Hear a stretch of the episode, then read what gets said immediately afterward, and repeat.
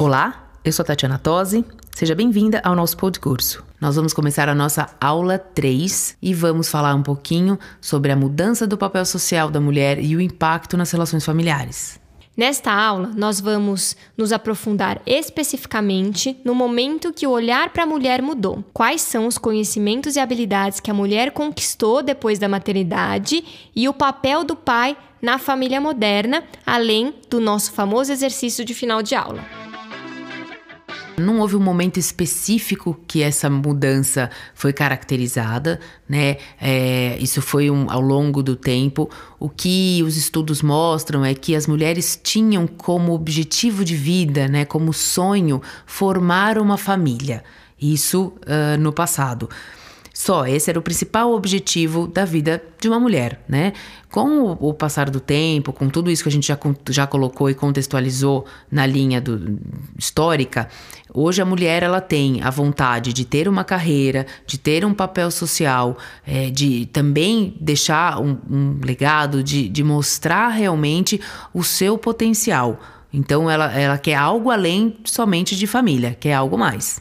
É uma multiplicidade de papéis, né, Tati? A mulher ela não é feliz mais hoje só sendo mãe. Claro que tem muitas ainda que optam pelo, a, pela maternidade só, mas o que muito acontece é quando os filhos crescem, tem aquela síndrome do ninho vazio. Porque, como se dedicou 100% à maternidade, tem aquela sensação de que, puxa, e agora? O que, que eu vou fazer da minha vida? Eu não tenho profissão, é, eu tô me sentindo velha, não sei mais o que fazer. Então hoje a mulher ela começa a perceber que a vida ela precisa ter coisas para além da maternidade. E aí a gente precisa entender que tudo aquilo que a gente põe foco se expande. O que isso significa? Quando a gente só colocava foco na família, todo o cuidado e todas as habilidades que aquilo exigia, a gente conseguia suprir. Hoje a gente coloca foco na família, a gente coloca foco no trabalho, a gente coloca foco no relacionamento, porque as configurações familiares elas mudaram bastante, né? Isso traz um, um impacto Uh, nos filhos, né? Então hoje a dinâmica familiar, por ela ser diferente, uh, mostra que a criação dos filhos também mudou. E aí a gente tem um, um reflexo na educação, uh, em como as crianças elas estão lidando com os próprios sentimentos, como elas estão lidando com os relacionamentos dentro da escola, né? A gente vive uma, uma era de muitos problemas em relação a isso, né? A gente vê, por exemplo, como o papel do professor dentro da educação ficou desvalorizado. Isso em função de uma mudança. Né? A, a, a mulher, ela dentro, antes ela era responsável pela educação e criação dos filhos, com a saída para o mercado de trabalho, isso foi meio que delegado, entre aspas, para a escola. E aí a gente tem uma questão, uma geração de crianças que não, não são rebeldes, que não, não obedecem, que não, não têm um, limite é, dentro de casa, até porque perdeu-se um pouco isso. Então, o papel social da mulher que antes era de educar e criar, e hoje ela se preocupa também com, com a carreira. Isso ficou perdido porque ela precisa, justamente isso que a gente fala, do pai. Precisa, é uma família, um entorno familiar que vai contribuir na criação e educação dos filhos. Exatamente, essa questão da autoridade, ela tem se perdido. Quando a gente muda de uma geração para outra, geralmente a gente fala: "Ah, eu vou dar pro meu filho aquilo que eu não tive". Por, por exemplo, ah, eu fui uma criança que é, meu pai ou a minha mãe não me davam espaço para falar, então eu quero que o meu filho saiba que ele possa sim se expressar, que ele pode é, conseguir ter o espaço. Só que o que, que acontece? Quando a gente simplesmente joga fora tudo aquilo que a gente teve, a gente não considera que a nossa história, ela moldou a nossa personalidade atual. Então, quem nós somos hoje tem a ver com a nossa história. E tudo foi ruim? Será que 100% da nossa criação foi ruim? Eu tenho certeza que não. Claro que a gente precisa melhorar e aprimorar, mas a gente não pode jogar fora tudo. A gente precisa pegar o que é bom.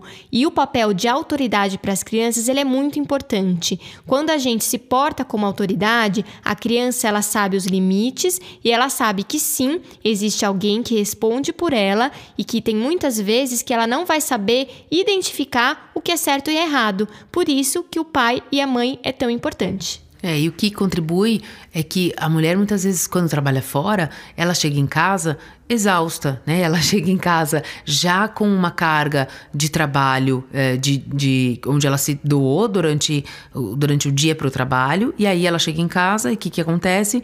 Ela tem uma nova, uma nova demanda familiar, né? De, de crianças ali, e acaba que no, no, momento que está cansado, está exausta, deixa um pouco de lado algumas coisas que, alguns embates, algumas, né? Porque educar não é fácil, educar é ali um desafio diário, né? Você todo dia ter que falar as mesmas coisas. Chega um momento que realmente cansa. Então, o maior desafio é esse: é como você manter essa questão da liderança, do papel é, de autoridade, né? De, de mãe, também de uma forma que não, você não enlouqueça, que você consiga transformar isso no, num dia a dia mais tranquilo. Eu queria aproveitar o gancho para falar um pouquinho sobre as consequências da maternidade tardia. Quais são as vantagens e desvantagens? É uma tendência hoje no Brasil essa questão de ter filhos após os 35 anos. E tem muitas vantagens. Uma maior maturidade, a família está mais estruturada, a gente já está financeiramente mais estável, mas também tem desvantagens, que as desvantagens são menos disposição, menos energia e uma grande diferença de idade entre uma geração e outra. O que isso significa? Os avós já estão muito mais velhos e geralmente a gente precisa cuidar dos filhos pequenos e dos nossos pais que já estão bem mais velhos. E não tem mais aquela disposição de avós também para cuidar dos filhos, porque se você tá mais velho tendo filhos, consequentemente os seus pais estão mais velhos ainda para serem avós. É, e no Brasil isso interfere bastante. A gente também viu estudos de como funciona em outros lugares no mundo. É, a, a, polêmica né, é a mesma, o dilema é o mesmo que as mulheres enfrentam, mas em alguns países é mais difícil esse apoio, então as mulheres são obrigadas a deixar a carreira, a sair realmente uh, do, da cena profissional para focar exclusivamente nos filhos. E uma, um reflexo disso aqui no Brasil, que é bem bacana que tem acontecido, é um movimento de mães empreendedoras em função disso. Né? A mãe que é, a mulher, ela busca essa realização profissional ou ela precisa também do, do dinheiro para ajudar em casa, né? Porque hoje uh, as despesas também elas são equacionadas de igual para igual. Hoje o, o, tanto o pai como a mãe dividem, né? O sustento do lar. Então a mulher, ela tá, uh, as mulheres estão buscando muito o empreendedorismo materno. Hoje no mercado de trabalho, as, a força feminina representa 43,8% dos trabalhadores. É uma parcela bem grande e significativa que faz toda a diferença diferença, mas que o mercado de trabalho ainda não, uh, não absorve essa mãe que volta da licença maternidade, essa mãe que, se, que quer se recolocar para o mercado. Mas a maternidade, será que ela traz algum benefício para o mercado de trabalho? O que, que você acha, Tati? Ah, com certeza. As transformações que a mulher passa depois da maternidade, elas agregam em muito.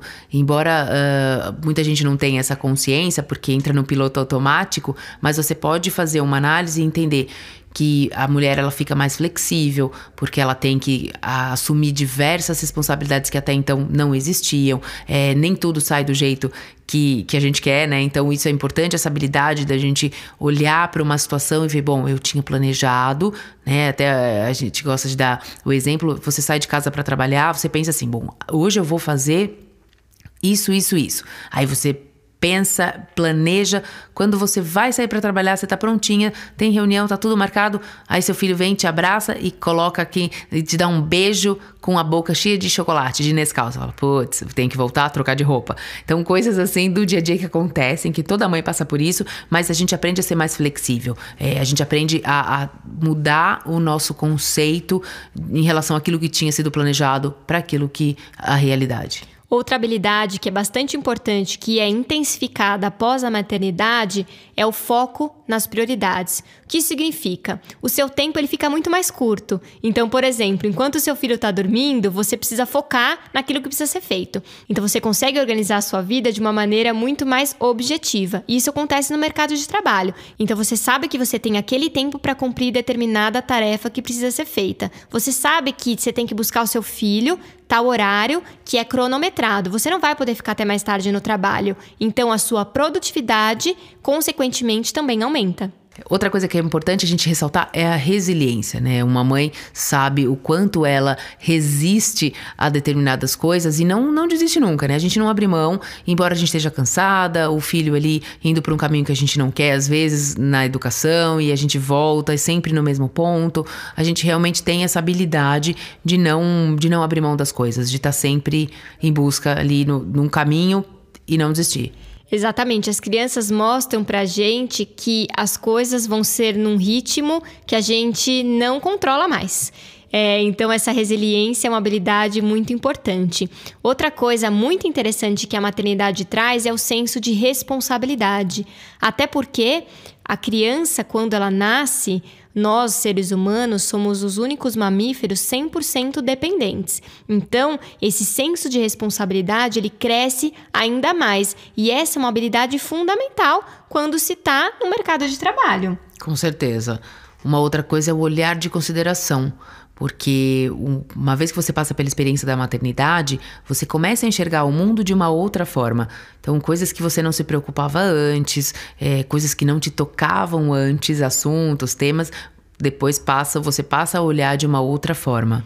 Uma coisa relacionada a isso é quando a gente aprende a valorizar a individualidade e extrair o melhor de cada um, principalmente quando a gente tem mais de um filho. A gente consegue entender que um é diferente do outro, e isso não quer dizer que é melhor ou pior. A gente tenta extrair a individualidade e o melhor. E uma mulher, quando ela está num cargo de gestão e ela tem mais de um filho, ela tem uma sensibilidade muito diferenciada porque ela treina isso em casa diariamente. Exatamente, é o que eu digo. Sei bem o, o que você está falando, Bárbara, porque eu vejo em casa isso. Os dois a mesma situação e pontos de vista e atitudes e ações completamente diferentes e sem o julgamento do certo e errado. Simplesmente são diferentes e cada um tem o seu valor. E essa habilidade, ela vai sendo construída e vai trazendo características e informações importantes para coisas para além da família. Olha que interessante, quando a mulher sai do centro da família, ela leva essas habilidades para o mercado de trabalho.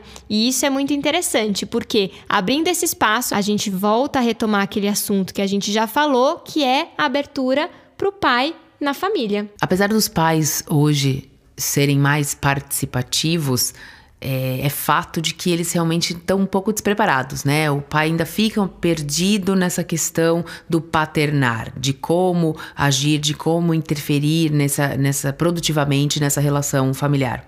É, até porque o homem, ele nunca foi criado para cuidar.